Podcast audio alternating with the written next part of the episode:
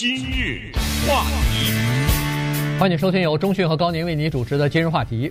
呃，最近这一段时间以来，我们都知道，这个川普总统呢要大力的打击这个非法移民哈，尤其是已经进入到美国的非法移民和还没有进入的呃非法移民，呃，打击比较厉害。一个是进入到美国的非法移民呢，要发现的话要遣送出境；没进去的话呢，要在边境修围墙，堵住他们，不许他们进来哈。所以，呃，人们就。呃，自然而然呢，会产生一个印象，说哦，原来是想要进来的人是从墨西哥进来。那么进来的在这儿美国待下来的移民，差不多一千一百万呢，非法的移民，恐怕大部分也都是墨西哥人，或者说是来自中南美洲的西裔的人士。这个观点现在看来是不是很准确的哈？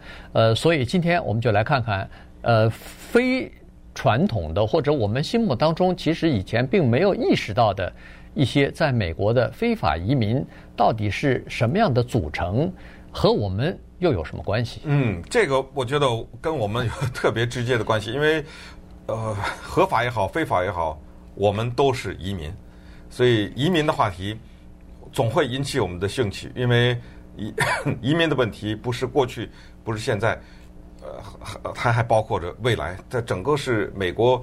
这个国家的国策的问题。那在这儿呢，先说一下关于非法移民这个词汇。呃，现在比较流行的叫做无证移民，对吧？对。呃，过去叫 illegal immigrants，现在呢叫 undocumented，这个是差别蛮大的。可能是表示对这些人的尊敬吧。呃，也就是说，呃，他们都是人，没有一个人是非法的。只不过你有证，我我没证。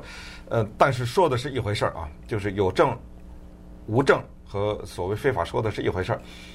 我们这个资料呢，来自于《纽约时报》最新的一个报道。他们呢，非常的有心，就把过去的一个八年的期间，二零一零年到二零一七年这八年期间呢，做了一个比较广泛的研究。呃，同时也对美国的一千零七十万的非法移民。说蛮准的这个数字哈，到能可以到七十万，一千零七十万当中的构成呢，来做一个特别详细的分析，才发现其实当中将近一半，也就是四百六十万，百分之四十六，不是四百六十万，百分之四十六的人根本不是从南美洲来的，是什么人呢？呃，是什么印度人呐、华人呐？呃，就是不是从那个，我我说错了，不是。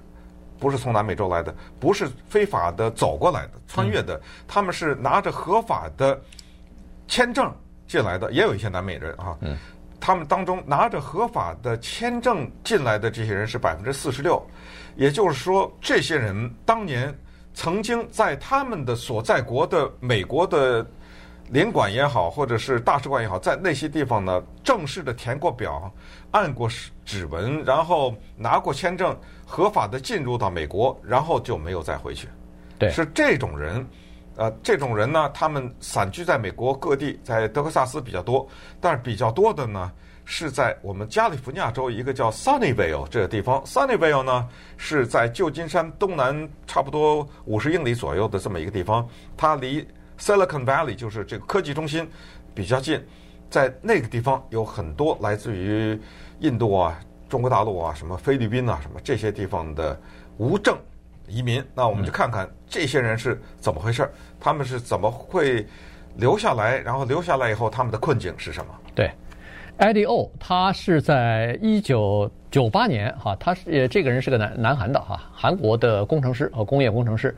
呃，一九九八年的时候呢，经济危机，所以呢，在他国内呢，他就失业了。失业以后呢，呃，这个工作也不太好找，于是呢，他就萌生起了说，咱们干脆到美国看看能不能有机会吧。所以呢，他就把自己所有的积蓄全部拿出来，恨不得把房子也卖了，然后全家说是到美国旅游来，所以去拿了个签证，一家九口来到美国。来到美国之后，他在美国有有亲戚啊，就在 Sunnyvale 这个地方，呃，给他。来的时候，人家就已经给他租好了一个小的 apartment 两房，所以一家九口呢就住在这个两房的 apartment 里边，然后就开始打工了。说是说来这儿是旅游的六个月的短期的签证，但来了以后就再也没有回去。这一说二十多年就过去了哈。呃，当时来的时候呢，两个孩子，一个十一岁。呃，Ellie，另外一个呢，呃，九岁，呃，九岁啊，Sue 九岁，呃，然后这个男的来了以后，工程师还找不着工作啊，于是给人当油漆匠，呃，太太呢就到餐馆里边去打餐馆，所以呢，孩子送到美国的公立学校去念书，所以就这样呢，就下来了啊，这。这么多年下来以后，两个孩子现在大学都毕业，都工作了。这个老大现在已经是在这个 Stanford 的大概是医院里边一个就是呃救急中心里边做护士哈。所以他说，没有人认为我们是非法移民，因为我们不符合人们对非法移民的那个印象，因为大家印象当中都是西语的，做低技能工作的。呃，除草的呀，什么打餐馆的呀，洗碗的啊，这些人可能非法移民的情况会比较多啊，比例会比较高。但是他家就是这样的一个情况。嗯，那么合法进入到美国的人是多少呢？每一天三十五万，从世界各地走进来，多数的是拿着旅游的签证，也有人到这儿来讲学啊，有人到这儿来做点生意啊，就是商务签证什么都有啊，对各种各样的签证，每一天呢，嗯，三十五万人。进入到美国，从世界其他地方，这三十五万人是合法的，就是我们现在说的所谓有证进入到美国的。然后当中呢，有相当多的人，他们叫做逾期不归，用这么一个词汇，就是到了他签证到期的时候，半年嘛，嗯，到他就不回去了。不回去的原因非常的多，但是呢，必须得承认，有一些人他是在来的时候就没想回去。嗯，对。呃，这些人呢，现在。被政府给盯上了，因为他们的数目相当的庞大，差不多三百五十万左右，而且还是从二零一零年到二零一七年这段期间。而这些人当中呢，并不是很多的是南美的人，他们反而是从亚洲啊什么其他的这些地方来的。亚洲、非洲都有。哎，亚洲、非洲啊什么从南美洲也有。哎，对对。从呃从这些地方来的，他们是什么情况呢？就是他们在这儿。建造了一个自己的生活，他们来了以后，来的时候是合法的。比如说，他是有一种很多的一种叫做 OPT，这个大家可能也都听说过。在美国读书，读完了以后呢，你有一段的实习期，一到三年，看具体的情况，多数的情况就是只有一年。然后你这个实习期如果没有结婚，没有找到工作，没有什么其他渠道，没有公司给你办，你就黑了。这就是我们说的黑了。那很多人这样的人，他选择黑下来了，这是一种；还有的是有一个公司给他办。我们知道，从所谓 H-1B 嘛，可以用抽签呐，用等等方法给他办。可是你他给你办的时候，就有一个条件，你不能换工作，你也不能离开这家公司，否则失效了。对，啊，所以那这个时候，有一些人他就离开了，他有些人他就换工作等等，那又黑下来了。这又是一种情况。当然，更多的就是用旅游签证进来。我来的时候就预计找一份工作。你像有些地方，像什么菲律宾什么这些地方来的这些游客，为什么他们被拒签的几率很高？而且现在为什么动不动就听说拒签？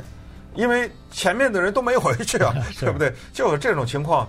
他说我随随便便在这美国这找一个工作，我可以用很低的薪水活下来，然后我还可以养家，我还可以把这钱寄回到我的菲律宾去。到那边养我的那边孩子啊什么之类的，所以这些情况就使得呃一一方面是拒签率很高，就使得美国政府呢现在开始来留意这些人。那稍等，我们再看几个具体的例子。日话题，欢迎继续收听由钟迅和高宁为您主持的今日话题。呃，非法移民啊，其实不一定都是来自于呃墨西哥非法穿越进来的这些呃西语的人士啊。刚才说过了，呃，有将近百分之四十六的人是呃来自于什么亚洲呀，来自于非洲啊、南美洲啊，都是当时有合法的签证，正儿八经的坐飞机进到美国来的。只不过出于各种各样的原因和考虑，有很多的人就留下来了。这个情况呢，在二零一零年以后格外的。严重啊！就是二零一零年之前呢，大部分人是西语裔的人士。可是二零一零年到二零一七年呢，根据人口普查局的呃报告来看呢，是有三十三万来自于印度的这个拿着合法签证进到美国来的人就留下来了，逾期拘留啊，就变成非法的了。三十三万人，其他的包括什么中国呀、委内瑞拉呀、菲律宾啊，呃，什么哥哥伦比亚这些地方的人也也蛮多的啊，所以这个就构成了另外的一幅图画。不要一看好像说，哎呦，印度来的人都是人才啊，都是高科技的人才，都是电脑专家，呃，不是的。其实他们来的人至少一半以上是没有具备这个高科技人才的这样的素质的，都是做一些非常简单普通的呃低收入的工作的。在 Sunnyvale，在北加州那个地方，有一些我们知道高科技公司里边是有一些来自于印度的工程师啊什么的电脑专家之类的，但是在那儿呢，更多的是呃印度餐馆里边打工的、洗盘子的、呃给人家做家佣的、给人家做保姆的，呃或者说。是在这个当地的超市里边，在当地的服装店里面打工的，因为那儿有一个呃很大的就是印度区，我不知道应该是叫小孟买啊，还是叫小德里啊，反正就是呃印度人聚集的地方，在那儿各种各样的店里边，低收入的这些呃劳力强的这些工作，超市里边那个搬货的，那也都是来自于印度的。有有不少就是非法的。嗯，其实呃，他们在接受访问的时候说的一点，我觉得可以理解，就是说我们在生活当中呢，不太担心会被别人认为是无证移民，因为我们长得这个样子不像，你知道吗？对，呃，我长得不是南美洲的人的那个样子，大家看我是个印度人，看我是个华人，基本上不会怀疑。我们谁会怀疑？比如说某一个地方有个华人，他是个非法的，对不对？因为我们本能的想，你怎么进来的呀？对，对不对？你要是非法，你怎么进来的？所以我们就不太去猜疑这方面。我是觉得对这些人来说，我就是说无证的这些移民呢，可能他们留在这儿，我作为我们作为这一代移民最能理解的就是，我们在一个地方，不管是任何地方，当开始一个新的生活的时候。我是租房子也好，买房子也好，送孩子上下学也好，呃，对周围的环境很熟，然后慢慢结识了一些新的朋友。